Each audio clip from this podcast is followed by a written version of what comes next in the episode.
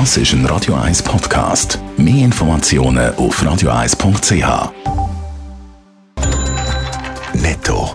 Das Radio 1 Wirtschaftsmagazin für Konsumentinnen und Konsumenten wird Ihnen präsentiert von Blaser Greinicher. Wir beraten und unterstützen Sie bei der Bewertung und dem Verkauf von Ihrer Liegenschaft. blasergreinicher.ch Dave Burkhardt. Nach dem Verlust der letzten beiden Tage geht die Schweizer Börse voraussichtlich auch heute mit einem leichten Minus im letzten Handelstag der Woche.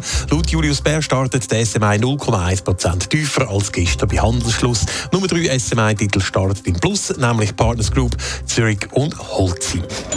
Baustoffhersteller Holcim sorgt auch sonst für Schlagzeilen. Er verkauft nämlich sein Brasilien-Geschäft. Insgesamt sind das fünf Zementwerke, vier Malwerke, sechs Zuschlagsstoffwerke und noch 19 Transportbetonwerke. Der Wert des ganzen Geschäft liegt knapp über einer Milliarde Franken. Mit dem Geld will Holcim die eigene Bilanz stärken und den Verschuldungsgrad deutlich reduzieren.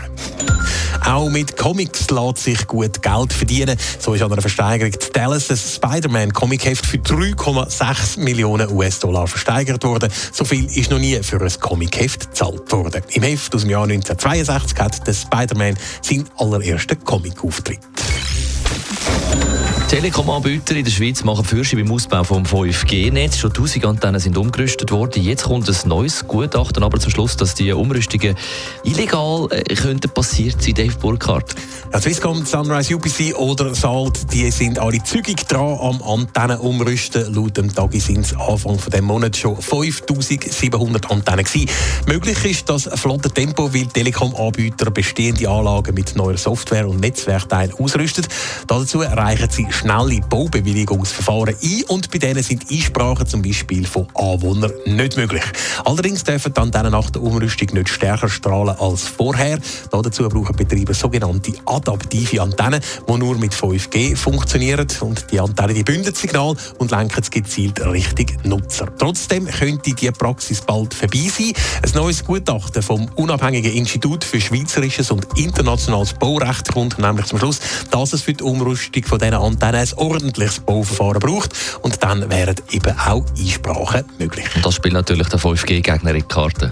Ja, zum Beispiel ein Verein Schutz vor Strahlung. Aus seiner Sicht ist klar, dass tausende Antennen illegal umgerüstet worden sind und darum jetzt müssen abgeschaltet werden. Außerdem gehen sie davon aus, dass die adaptiven Antennen für kurze Zeit stärker strahlen als erlaubt.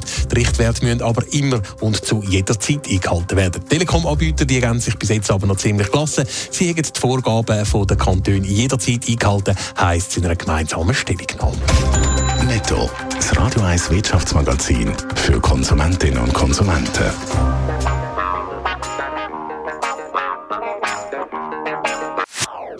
Das ist ein Radio 1 Podcast. Mehr Informationen auf radio1.ch.